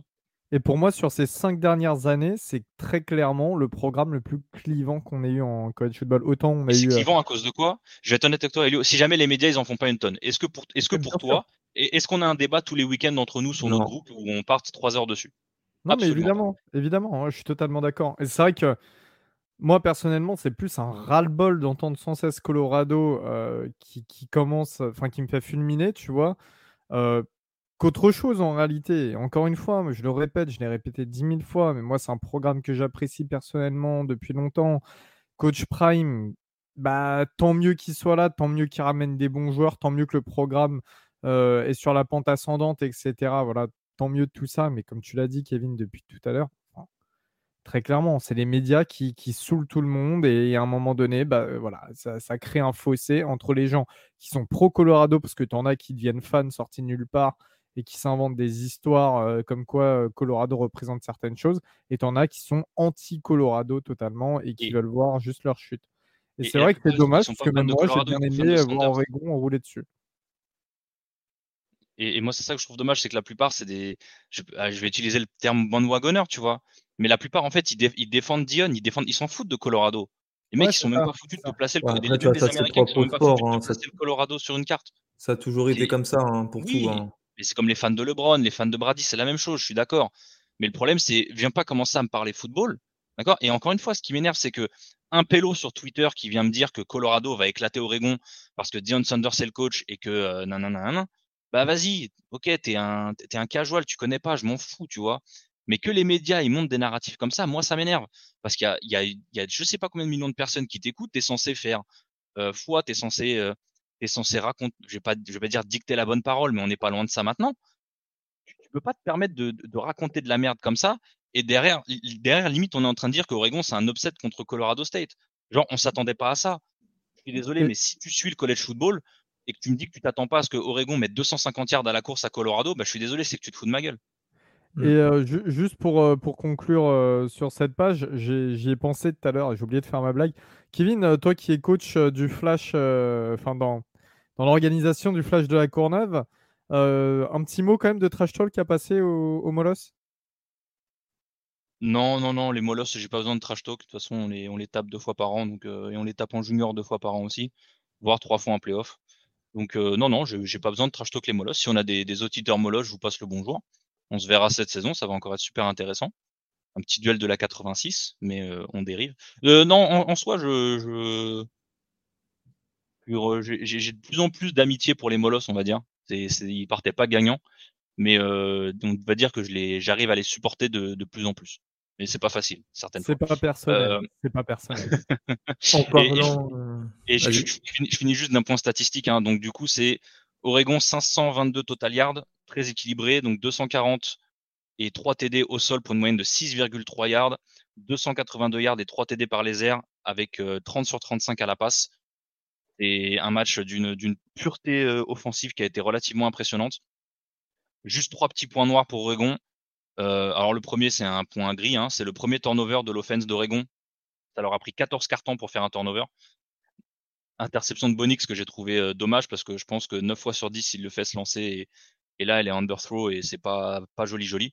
Euh, la blessure de Noah Willington, le running back euh, 1B ou 2 en fonction de comment on voit les choses à la jambe qui devrait être absent plusieurs semaines en sachant que on connaît Oregon s'il y a bien un poste en général où ils peuvent se permettre d'avoir des absents c'est le poste de running back parce qu'il y a quand même Bucky Irving et, Jordan James qui sont là plus les, les freshmen comme Dowdell et, euh, Lumar. Euh, et troisième point, c'est les pénalités, les flags, que Dan Lanning il nous en parle toutes les semaines. Euh, et là, 9 flags pour 80 yards, encore des fautes de, de merde, et qui n'ont pas énormément d'impact contre une équipe contre Colorado où tu gagnes de 36 points, mais qui auront un impact contre USC après la bye week, qui auront, enfin contre Washington dans trois semaines, qui auront un impact contre USC, contre Utah, contre les équipes comme ça, et qu'il faut, Ça fait quatre semaines qu'on en parle, mais il va falloir les régler à un moment ou à un autre. On part en sec, une conférence qui nous intéresse pas trop cette année, parce qu'on se fait chier en sec. Profitons qu'il n'y ait pas de, euh, de, de, de là, de, de sexuels euh, dans La le safe podcast. place pour Gus. La safe place. Voilà, c'est euh, Alabama qui a battu Ole Miss, Ole Miss qui était alors classé euh, 15e euh, à LA People et Alabama 13 sur le score de 24 à 10. Il y avait quand même 7 à 6 à la mi-temps pour, euh, pour les Rebels, mais euh, voilà, c'est sur le second acte que le Crimson Tide a réussi à, à passer devant, notamment grâce à une très belle passe d'ailleurs de Jalen Milrow pour Jalen Hale, qui doit être sophomore cette année, si je me rappelle bien du recrutement, ouais, de, de 33 yards et une euh, deuxième euh, une conversion à deux points euh, réussie par Ty Simpson, le quarterback numéro 2. Euh, c'est un match qui pour moi est intéressant pour Alabama parce que ça y est, je crois que Tommy Rees, le coordinateur offensif de Bama, a fait les ajustements. Alabama va beaucoup courir cette année. Alors euh, évidemment, euh, j'ai pas inventé l'eau chaude en disant ça, mais quand tu regardes les statistiques, bah, Jan Milrow a lancé que 21 passes et il en a réussi 17. Ça fait, ça fait 80% de complétion. Alors certes, il lance une interception, mais après en revanche, euh, sur, la course, bah, McClellan est à 17 portées, Jan Milrow est à 16, Rodey Williams est à 8. Euh, en tout, il termine à 131 yards. Euh, Alabama a trouvé son identité offensive et je pense que c'est important de savoir où tu vas et par où tu veux passer les prochaines semaines euh, plutôt que d'être dans cette situation un petit peu de. Allez, de où tu es dans l'inconnu en fait constamment, où tu sais jamais s'il faut lancer la passe, où, tu fais lancer le mec, mais tu sais qu'il y a une chance sur deux qu'il y ait une interception. Là, c'est bien, tu t'en es tenu à, à, ce qui marche et ça a été efficace. Euh, voilà, je pense qu'il n'y a pas. Vous avez d'autres choses à dire sur ce match? Je ne sais pas si vous l'avez regardé. Moi, je vous avoue que je ne l'ai pas regardé. Je me suis contenté du résumé et des analyses sur Internet. Parce qu'il y avait aussi UCLA, Utah, dont Elio va nous parler euh, après. Euh, frérot, même moi, ouais. ouais je t'avoue qu'il y avait Oregon en même temps. Euh, C'était mon double écran. C'était mon deuxième écran, mais je t'avoue que quand il y a Oregon, c'est un peu compliqué pour moi de me focus sur autre chose. Mais de, de, de ce que j'ai pu voir quand j'ai quand, quand j'ai regardé, j'ai pas un peu ce qu'on dit depuis le début de l'année, j'ai vraiment pas été impressionné par Bama. C'est un peu plus. Euh, ah non, c'est pas dis, impressionnant, ça, c'est sûr. Ça, ça a l'air d'être un peu plus clinique, dans le sens où ils ont l'air d'avoir trouvé un rythme. D'ailleurs, le, je t'avoue que la, la, stat en fin de match, le 17 sur 21 de Milro, m'a un peu étonné. Mais euh, en fait, il y a. Il, il, manque toujours ce quelque chose, en fait. Je, vais, je suis désolé d'utiliser ce langage relativement souvent, mais il n'y a rien de bandant quand on voit Alabama jouer, quoi. C'est très clairement. D'habitude, tu dis, ouais, on va voir Alabama, c'est cool, ils vont mettre 45 points, on va regarder un peu, quoi cette année, vraiment, tu dis, tiens, je vais regarder Alabama. Bah, c'est pas pour me déplaire, hein, voilà, honnêtement. Tu, ça change tu, un peu. Regardes, tu regardes Bama parce qu'ils jouent Ole Miss qui sont 15e, parce qu'ils jouent un calendrier SEC et que, soyons honnêtes, ils ont des beaux matchs toutes les semaines. Mais tu regardes pas Alabama pour le jeu offensif cette année. Hein. Non, non, je suis, je suis complètement d'accord. Euh, on parlait des coachs qui trash talk. Euh, c'est aussi Lane Kiffin qui euh, trash talk. Je sais pas si vous suivez un petit peu sur Twitter Lane Kiffin. Il a, bon là pour le coup, il avait rendu une interview avec euh, le SEC euh, Network et euh, il, il, trollait Saban. Il avait dit que c'était peut-être la dernière fois qu'ils se rencontraient. Alors, Ole Miss et Alabama ne se joueront pas l'année la, prochaine, mais je trouve que il, lui aussi, il rentre trop dans un jeu de, je, je sais pas, à balancer des tweets, à il, aime le troll et c'est tant, mieux, mais il, a fait une fixette là sur Saban ces, derniers temps, euh, a suggéré que Saban pourrait prendre sa retraite. Hein, je rappelle que Saban a 71 ans et euh, je trouve qu'il le back up pas et qu'il parle beaucoup alors que depuis 2021, bah, Olemi c'est compliqué quoi. Depuis 2021, c'est quand ils ont remporté le Sugar Bowl après une saison à 10 victoires. Depuis, ils sont à 4 victoires et 5 défaites en, SEC. L'an dernier, ça a été plutôt décevant, alors que Olemi, ça est certainement l'une des, de ses meilleures équipes des dix dernières années. Cette année, l'équipe d'Olemi, c'est est hyper bonne sur le papier. Quoi. Quinton Jenkins et Jackson Dart, c'est bien, mais voilà, tu gagnes, tu gagnes pas ces matchs-là. Et je pense que voilà, Lane Kiffin doit gagner vite un gros match bientôt là, avant que ça commence à beaucoup parler euh, sur lui. Je sais pas, parce que finalement, je pense que c'est aussi un renouvellement de génération qui s'est fait après le départ de Matt Corral et, du Sugar, et, euh, et le Sugar Bowl, etc. Ouais, enfin, tu as, deux ans de même quarterback. Mais, euh, mais c'est ce que j'allais te dire. Mais après, là, cette saison, au final, euh, première défaite, c'est face à Bama. Moi, justement, j'attends vraiment de voir le bilan de cette saison. C'est plutôt ça qui va m'intéresser pour Ole Miss, pour, pour ensuite établir euh, une vérité en tout cas qui me sera propre. Mais pour l'instant, euh, j'attends de voir. C'est vrai que Kiffin, il a tendance à trop ouvrir sa bouche et moi je trouve que c'est quelqu'un qui, euh, mine de rien, s'enferme dans, son personnage, tu vois. Et, au bout d'un moment, bah, des fois c'est drôle, mais au bout d'un moment, ça devient un petit peu redondant. Et c'est vrai que, bah, cousin, quand tu sors une saison comme la saison dernière, etc., genre, un petit peu calme sur les tweets, continue de bien recruter, continue de bien bosser comme tu l'as fait en arrivant dans le programme et ensuite tu peux repartir un petit peu sur tes histoires de trash talk, etc. Mais pour l'instant, voilà, j'attends de voir quand même cette saison comment ça se passe. Je sais que euh, Val, il n'avait pas tout jeté. Euh, Val, euh, vous le connaissez, hein, les auditeurs, c'est notre membre du podcast Fan Miss. Il n'avait pas tout jeté dans ce match il a été un petit peu frustré. C'est vrai que c'est vrai que a tenu pendant longtemps Alabama, hein, euh, jusqu'à la mi-temps, etc. Et même si c'est pas le meilleur Alabama de ces dernières années, même si Alabama de 2022 était aussi mauvais, euh, bah, ça reste, ça reste quand même une bonne performance. Donc voilà, j'attends de voir. Je préfère ne pas, ne pas me prononcer trop vite. Et, euh, surtout, pareil, c'est Kiffin, c'est du genre de mec j'aime bien target, tu vois, sur mes, sur mes critiques et tout. Et, et donc j'aurai de quoi faire peut-être à la fin de la saison, mais j'espère pas, euh, j'espère pas quand même pour eux. En parlant de coachs qui connaissent pas le trash talking, c'est euh, Chip Kelly et, euh, Kai Whittingham. parce que Elio, on a eu le droit à un UCLA Utah, UCLA qui était 22e à la People et Utah 11e. Et bah, ce sont les Utes qui sont imposés sur le score de 14 à 7.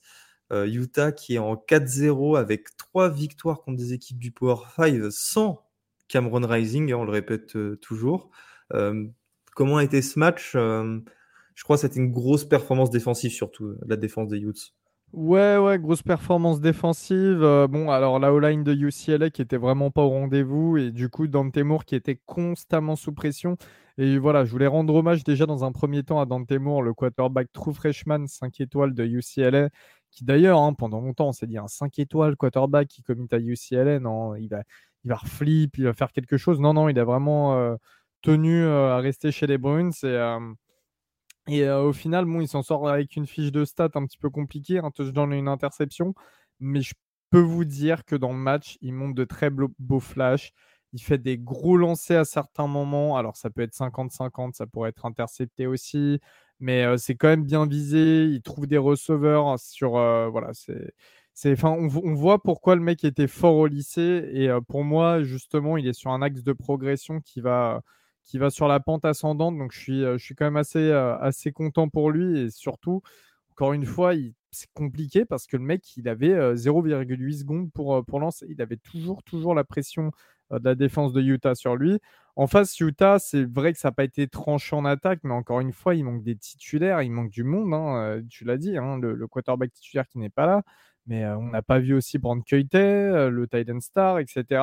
Voilà, donc c'est la défense qui a fait le boulot, qui l'a très bien fait. Utah bah qui est. Vas-y. Non, je, vais te donner les stats de la défense. Utah qui, euh, qui a 4-0 après des victoires face à euh, trois équipes de Power 5. Il ne faut pas oublier qu'ils ont battu Florida et Baylor, euh, tout le niveau qu'on veut pour ces deux équipes. Voilà, ça reste quand même très très bien. Et puis ils sont 11e du classement et ou 10e, je ne sais plus, un des deux. Mais euh, voilà, je trouve que chaque année, Utah est une équipe solide. Whittingham fait du très bon boulot. Chaque année, on parle pas assez de Utah jusqu'à ce qu'on les retrouve au Rose Bowl, comme, comme chaque année aussi. Donc, euh, Et pourtant, ils sont voilà, deux fois vainqueurs de la PAC-12 d'affilée. là. Ouais. Et euh, d'ailleurs, tu parlais tout à l'heure des équipes qui ont plus de victoires en, strike, en, non, en strike, n'importe quoi, en streak. Et Utah est la quatrième équipe avec 17 victoires d'affilée. Et là, sur ce match, euh, pick 6 sur euh, le premier jeu du match. Euh, fumble recouvert aussi qui, a, qui leur a permis d'aller chercher le touchdown du 14-0. Et Dante Moore a été saqué. Si je dis pas de bêtises, il a été saqué. Attention, attention, attention. Il a été saqué 7 fois dont trois fois sur le même drive. Ça, c'est des choses qui sont plutôt rares quand même. Ah si, il y a Kay Hamilton qui l'a fait en NFL euh, hier. Il l'a fait deux fois. C'est pas trois, mais il c'est deux. Et euh, non, moi, il y a une chose dont j'ai hâte, c'est de voir cette défense de, euh, de Utah hein, qui autorise que 9,5 points par match face à Baylor, face à UCLA et face à Florida, face à des équipes comme USC avec Caleb Williams, comme Oregon avec Bonix, comme Washington avec Michael Penix, là, ça va vraiment être des must-watch et euh, ça me tarde de voir Utah affronter ces équipes. Maintenant, euh, il faut voir, euh, ça je pense c'est une question pour Kevin, Utah affronte qui là parmi les équipes que j'ai citées? Ah bah tiens, on a de la chance. Utah affrontera USC, Oregon et Washington. Parfait. on vous donne rendez-vous du coup sur les prochaines weeks pour garder les Utes qui le méritent. Oregon State, Washington State, Kevin, euh, deux équipes qui tiennent euh, évidemment et qui nous tiennent tous, euh, on va dire qu'on leur porte beaucoup d'amour, surtout depuis qu'elles sont allez, mises sur le côté par les, grandes chaînes de télévision et les grandes conférences. Il y a une très belle image derrière en avant-match, c'est le band, le, la, la chorale, comment on appelle ça d'ailleurs, l'orchestre de, d'Oregon, non, de, Washington State, qui a chanté, enfin qui a joué le fight song d'Oregon State euh, pour ce Pac-2 Championship. Euh, comment s'est déroulée la rencontre, Kevin? Euh, Washington State, hein, qui je précise, s'est imposé. Ouais. donc bah, Washington State est donc le, vainqueur de la, de la Pac-2 ou de la, ou de la Tupac, comme, comme j'aime bien l'appeler désormais. non, c'était un très beau match. On s'y attendait. 38-35 pour, pour les Cougars. Je suis content qu'ils gagnent à domicile. Les Cougs qui, qui sont donc à 4-0 et euh, qui grimpent dans le, dans le top 25, qui sont désormais classés 16e aux portes du top 15, euh, alors que les, les, Beavers reculent à la 19e place. Euh, excellent match, excellent match. Moi, j'ai vraiment kiffé. Cam Ward qui fait un match encore euh, magnifique. 28 sur 34. 28 sur 34. D'accord? 28 sur 34. C'est en gros, il, a une passe incomplète de plus que Bonix, par exemple. Et il jouait pas la défense de Colorado. D'accord? 404 yards, 4 TD, 0 interception. Euh, je peux pas vous parler de la performance offensive de, Washington State sans parler de celle de Josh Kelly, le, receveur, 8 réceptions, 159 yards et 3 TD, dont des, dont des catch highlights assez incroyables. Euh, il y en a eu quelques-uns cette semaine, hein, dont celui de, de Pearsall, le receveur de, de, Florida qui est assez spectaculaire. Euh, Josh Kelly en a eu un aussi euh, presque à l'aveugle, caché derrière un DB en sortant la main au dernier moment comme ça, qui était euh, relativement incroyable. Et, et Cal Williams aussi, 7 réceptions, 174 yards et un TD. Ils ont une, une sacrée puissance offensive, ils ont une défense qui est, est pas la meilleure défense de la PAC, mais, qui est une défense opportuniste. Ils sont très opportunistes, ils font mmh. le taf, ils ont, ils ont un duo de, de, de leaders, de pass rushers avec Brennan Jackson et, que je retrouve le dernier. Ah, je l'ai plus. C'est Stone, je crois. C'est si c'est Ron Stone Jr. Ils ont des DB pareil, hyper opportunistes, que ce soit euh, que ce soit Sam Lockett, que ce soit euh, Kapena Gushiken. Ils ont vraiment un bon backfield aussi et et, et j'ai bien aimé le début du match de DJ euh, Uagalele. Mais après, il a eu du mal. Hein. Voilà, mais en fait, en fait, sur la, on va dire, sur le dernier tiers du match, et eh ben je te jure, il joue en orange, j'avais l'impression de voir euh, DJ à Clemson. C'est ce, que, je disais sur le début de saison où j'ai dit bah c'est cool, on n'a plus le DJ de Clemson où il y a des lancers où tu as l'impression qu'il a des brain farts phénoménaux. Il arrive à trouver ses receveurs, même s'il fait pas des stats de fou hein, depuis le début de l'année. Hein. Il se repose sur son run game et sa défense. Il n'a pas besoin d'en faire plus que ça. Et ben là, quand il a eu besoin d'en faire plus, quand il a fallu aller chercher un match avec son bras, et ben on a vu ressortir ces petites tendances négatives à propos de lui. Donc encore pas mal de points d'interrogation. Euh, il a quand même bien été aidé par le run game. Euh, Damien Martinez, forcément, le, start, le starter, 17 courses, 81 yards. Mais, euh, mais c'est Deshaun Fenwick, son, son backup, qui a, qui a carrément explosé. 11 courses, 101 yards et surtout 3 touchdowns. C'est lui qui les garde dans le match. Euh, qui l'emporte à la fin malgré, euh, malgré un retour euh, et 21 points marqués par les, par les Beavers en, dans, dans, le quatrième carton. Donc euh, je suis vraiment content parce que ça a donné une très belle image de, une très belle image de, de, de, ce qui reste de la Tupac, des deux équipes qui, encore une fois, malheureusement, euh, resteront en, en et on verra euh, légalement et sportivement ce que ça va donner à partir de la saison prochaine. Mais voilà, c'est, je pense que la réaction de tout le monde, comme tu le disais en fait, et comme on le disait aussi les semaines d'avant, il y a personne qui peut peut ne pas aimer ces deux équipes, contrairement à par exemple à Colorado avec Dion où tu as forcément un côté clivant. Là, ces deux équipes-là, enfin, tu me dis que tu les aimes pas. Même les fans d'Oregon. C'est qu'il doit y avoir une raison précise. Euh. Voilà, c'est tu, tu, dis même les fans d'Oregon et de Washington, par exemple, n'arrivent pas à n'arrivent pas à haïr ces deux équipes. Tu vois Donc euh, donc voilà, je, trouve que c'est cool, c'est cool qu'ils aient montré ça. J'espère que les, j'espère que les médias se sortiront les doigts du, les doigts du fondement et, feront en sorte de, de, régler cette situation au plus vite pour eux parce que, parce que je trouve ça très dommage. Certes, comme on dit d'habitude, il y a le, ces deux programmes qui sont un peu à la ramasse dans le reste des sports, mais qui montrent tellement des belles choses du côté football, qui est quand même le, le, le, le porte-étendard de tout programme athlétique aux États-Unis. Euh, et je trouve ça très dommage. Et surtout, c'est des équipes qui sont qui recrutent pas de ouf, mais qui sont très bien coachées. C'est ce que Dicker disait pendant son speech, c'est que les mecs ont pas de 5 étoiles, pas de 4 étoiles. Ils ont un roster full 3 étoiles et les mecs sont à 4-0. Ils, ont, ils ont une des meilleures offenses du pays. Et, et je trouve ça vraiment dommage de, le, le traitement qu'il aurait accordé. Mais par contre, voilà, si je parlais de Bama juste avant, le fait que tu n'as pas envie de regarder Bama offensivement, putain, vous voulez voir des offenses, regardez Washington State, les gars. C'est vraiment kiffant à voir jouer. Et Washington State, Elio, je ne sais pas si c'est ce que tu voulais dire, mais euh, les Cougars sont en 4-0. C'est leur deuxième victoire face à une équipe classée après avoir battu Wisconsin euh, aussi à domicile.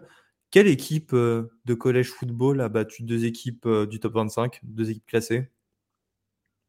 Ah là, tu me poses une colle. J'avoue que je. Et Washington est combien là, les people? Washington State est 16e. Washington State, pardon, Washington State. Oui, je suis un ouf. Euh, après les équipes classées, du coup, il y aurait euh, bah, Florida State parce qu'ils ont battu LSU et, et Ah bah non, Clemson n'était pas ah classé. Clemson n'est pas classé, donc tu vois, voilà. Je pense que et Washington State n'est que 16e. J'aurais aimé les voir plus haut. Euh, rien que pour le message, j'aurais aimé. Non, c'est parce qu'en gros, c'est l'inverse de Bama. Disons que Bama est 12e malgré la saison qu'ils font parce qu'ils partent de très haut. Washington State part de très bas, donc forcément les gens ont du mal à. Puis après, encore une fois, ils sont 16e, mais qui est-ce que t'as quand même pas des. Tu te dis qui est-ce que tu knock, qui est-ce que tu knock devant? T'as quand même bon, North Carolina potentiellement. Mais tu as Oklahoma qui fait un, début de saison under the radar. Et d'ailleurs, j'ai l'information à ta toute première question du podcast, c'est Oklahoma la dernière équipe à avoir marqué 70 points contre une équipe de Power 5. C'était en week 1 cette année contre Arkansas State. Ils leur ont mis 73-0. Voilà. mais tu vois, euh, moi, moi j'aurais aimé un petit peu de conscience politique euh, des votants de la People qui, euh, après le début de saison magnifique de Washington State, surclasse, même si c'est pas le niveau des Cougars, bah, Washington State pour montrer qu'on a besoin de ce genre de programme. Elio, tu voulais dire euh, quelque chose? Non, non, moi, rien à, rien à ajouter. J'étais en train de suivre euh, plusieurs matchs à la fois. C'était mon troisième match à ce moment-là du slate derrière Notre-Dame et Penn State.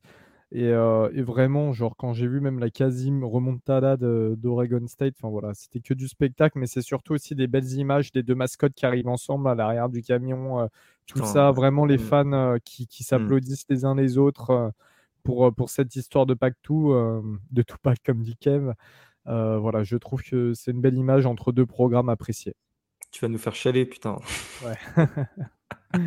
Euh, LSU Arkansas, on va peut-être sauter ce match, non? LSU Yo qui s'est imposé. Euh, ouais, ils sont imposés sans difficulté quand même. Difficilement, c'est un match de rivalité, etc.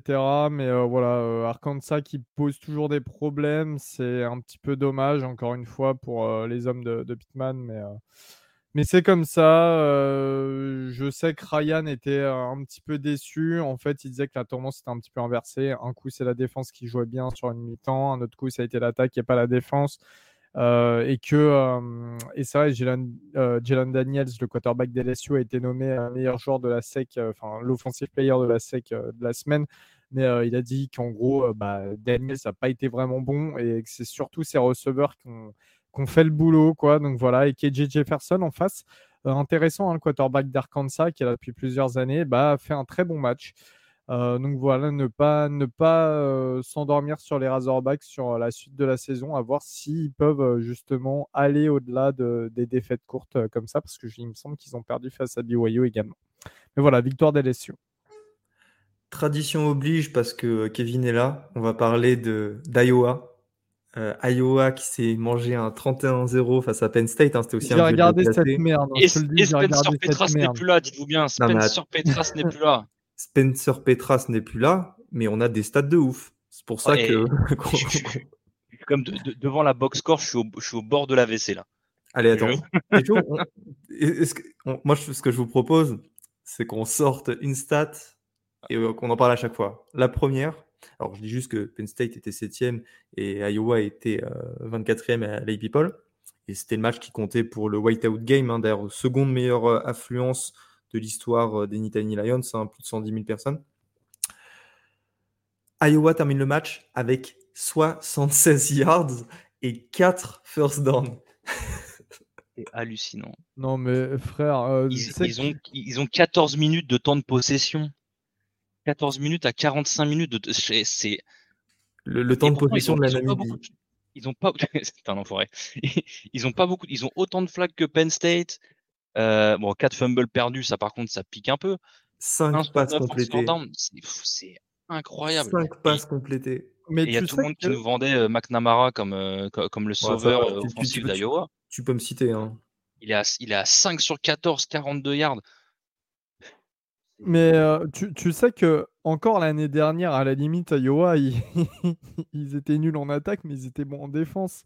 Là, ils se sont fait rouler, dessus, hein. par l'attaque de Penn State. Après, tu m'étonnes hein, quand ta défense. Ils euh, sur Penn State aussi, hein, je trouve. Quand ta défense joue 90% du match, à un moment, les mecs sont fatigués, surtout face à une équipe comme Penn State. Non, mais sincèrement, moi, je l'ai regardé le match. Je l'ai regardé en deuxième écran, etc. En plus, euh, bon, je pense que les auditeurs, vous le savez, mais on est euh, plusieurs, enfin, ça, dépend des, slates, etc. Mais on est plusieurs à tweeter, à faire des, live tweets sur le compte The Trick Play sur Twitter. Euh, moi, je devais gérer ce match à Iowa Penn State. non, mais c'était un enfer, gros. Un enfer. Euh, belle, belle victoire de Penn State, il faut le notifier. Il y avait beaucoup de recrues qui étaient présentes. C'était le whiteout, évidemment. Je mm. vous invite à aller voir les images du whiteout. C'est tout bonnement exceptionnel. Et comme l'a dit Gus, c'était la deuxième plus grosse affluence de l'histoire des Italy Lions. Sachant que ce week-end, il y a eu quand même euh, trois matchs, au moins trois matchs à plus de 100 000 spectateurs. Quand je dis plus de 100 000, c'est en moyenne 110 000, quelque chose. Euh, c'est du college football. Hein. En NFL, il n'y a pas d'aussi gros stade. Euh, dans le monde entier, à part à Pyongyang, en Corée du Nord, et le Camp Nou à l'époque, il n'y a, pas, a quasiment pas d'aussi gros stade. voilà. C'était. Il n'y a rien à dire en, faire, en fait. Bah, Ferenc, sur, sur hein? Je trouve que sur Penn State, Penn State a la meilleure défense du pays. Là, 219 yards euh, par match encaissé. Bon, après, évidemment, as en face, elle est... je, ouais, je suis d'accord. Ils ont... Non, ils ont une excellente défense. Hein. Ça, je ne vais, pas... Mm. vais pas te dire l'inverse.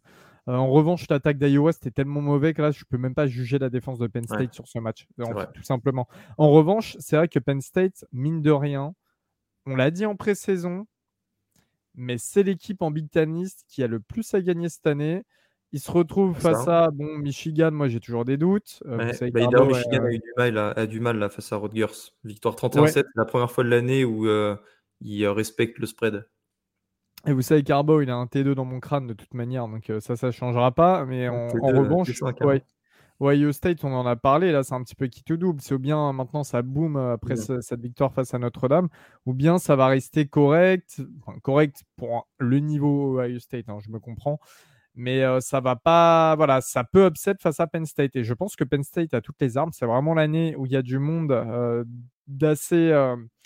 d'assez expérimenté, même si Drew sa première saison en tant que titulaire, il avait pas mal le terrain déjà. Bah là, voilà, termine à 4 touchdowns, à 25 sur 37. Ouais, ouais, ouais, tout à fait. je pense que c'est l'année pour Penn State de faire certaines choses en Big Tenist et pour Franklin aussi de prouver à tous ceux qui ont tendance à dire que voilà, on tendance à un petit peu le critiquer, à vouloir voir le programme plus haut, bah, c'est peut-être son année pour avoir son mot. J'ai euh, juste une, dernière stat, excuse-moi. Ah, bah, on a la même. Sur, les trucs ESPN, vous savez qu'il y a le, par exemple pour les pour les QB en NFL, il y a le, le, passeur rating, donc qui va jusqu'à 158.3. Euh, en NCS, c'est un peu différent et je sais pas du tout comment il est calculé parce que par exemple, donc Kay McNamara, on vous a dit qu'il finit à 5 sur 14, 42 yards, 0 TD, 0 interception. Il a un QB rating de 32.3. Et en fait, le QB rating de 32.3 est quand même supérieur à celui de Shudder Sanders pour Colorado, par exemple. Il finit à 30, 23 sur 33, 159 yards, 1 TD, 0 interception. Et il a un QBR de 28.2. Donc ça, je ne sais pas comment c'est fait. Je, va falloir que je me plonge dans les calculs euh, apocalyptiques euh, du college football, qui, je pense, ressemble aux calculs du classement FIFA. Euh, mais voilà, c'est un, un QBR qui est, qui est sacrément, je vais pas dire négatif parce que c'est pas le cas, mais 32,3 de QBR, c'est très très bas. Et encore une fois, ils ont joué 33 jeux dans le match. 5 passes complétées, c'est. Et c'est même Spencer Petra, je suis même pas sûr. Faudrait que je regarde dans les dans, le, dans les, les, les, annales de dinguerie qu'on a sorti l'année dernière sur Spencer Petras, mais je suis même pas sûr que Petras l'ait fait ça, tu vois. Et, sachez, pour ceux qui nous écoutent, que Kevin, quand il dit qu'il va faire quelque chose dans ce style-là, il le fait toujours. Hein. Ça, c'est vraiment ah, pas Il y, a un PowerPoint, un Excel qui sort dans deux jours. Et j'ai une, une, autre stat. à la fin du troisième quart-temps, bon, il restait une minute. Iowa avait plus de turnover 3 que de first down. Ils en avaient que 2. Et dans ce même troisième quart-temps, Penn State a scoré évidemment 3 touchdowns et a tenu le ballon pour 13 minutes et 26 secondes sur les 15 minutes. Et sur les 1,34 du coup qui est resté à Iowa, il y a eu évidemment ils ont, eu un punt et McNamara a, a, fumble un ballon et le fumble a été recouvert par la défense de Penn State.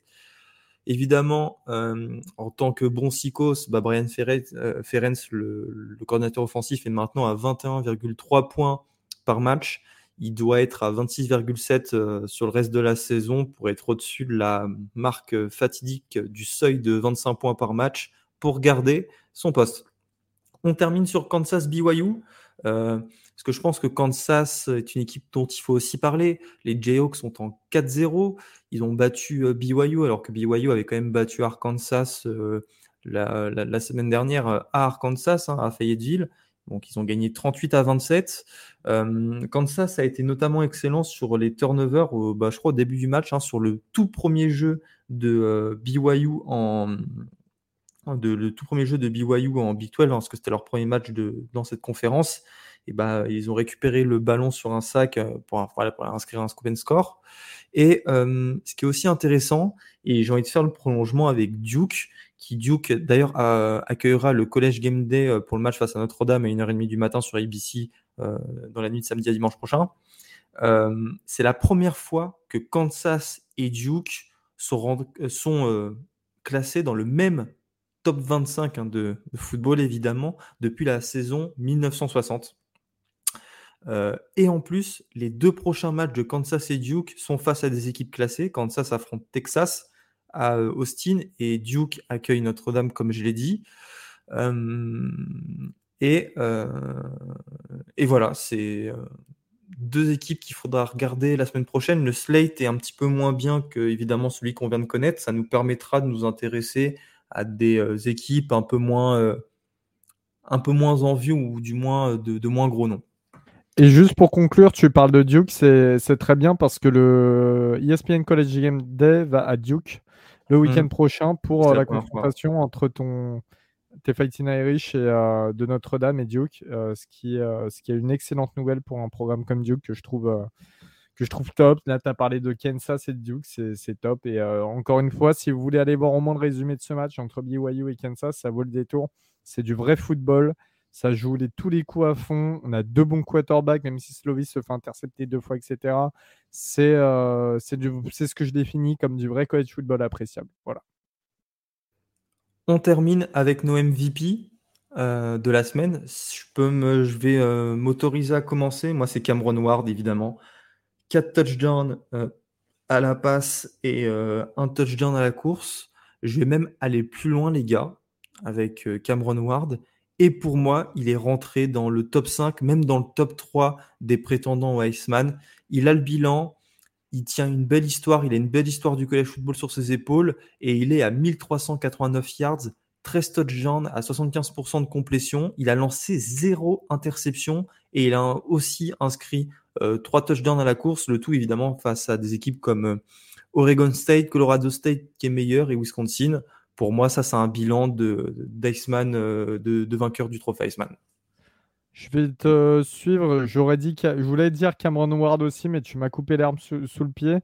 Euh, je vais rester dans ton euh, optique là, par rapport à Iceman, etc. Il y en a un autre aussi qui est excellent depuis le début de la saison, dont personne ne parle, mais qui fait un taf énorme. Et allez, je vais le mettre MVP, même si. Enfin, non, non, je vais le mettre MVP. Spencer Rattler, euh, pour la victoire de South Carolina face à Mississippi State. Trois touchdowns, seulement entre guillemets 288 yards, 43 euh, à la course, mais surtout 18 passes complétées pour 20. Il fait un énorme début de saison. Et, voilà, il fait partie des quarterbacks qui sont devenus ultra fiables en college football et qui atteint, lui, il atteint son potentiel en ce moment. Donc voilà, je, tenais, même moi qui ai été un gros détracteur de Rattler pendant des années, je tenais quand même à, le mettre en lumière sur ce week-end. Et je tenais aussi à vous, vous, faire rappeler que le meilleur quarterback actuellement sur la plupart des stats en Big Ten s'appelle Tolia Tagovailoa. Bref.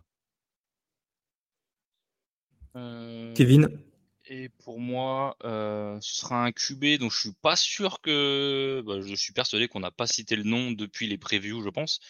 Euh, et on va rester dans les quarterbacks pour continuer la traîne. Ce sera le QB de, Louisville, Jack Plummer, anciennement. De Cal et de Purdue.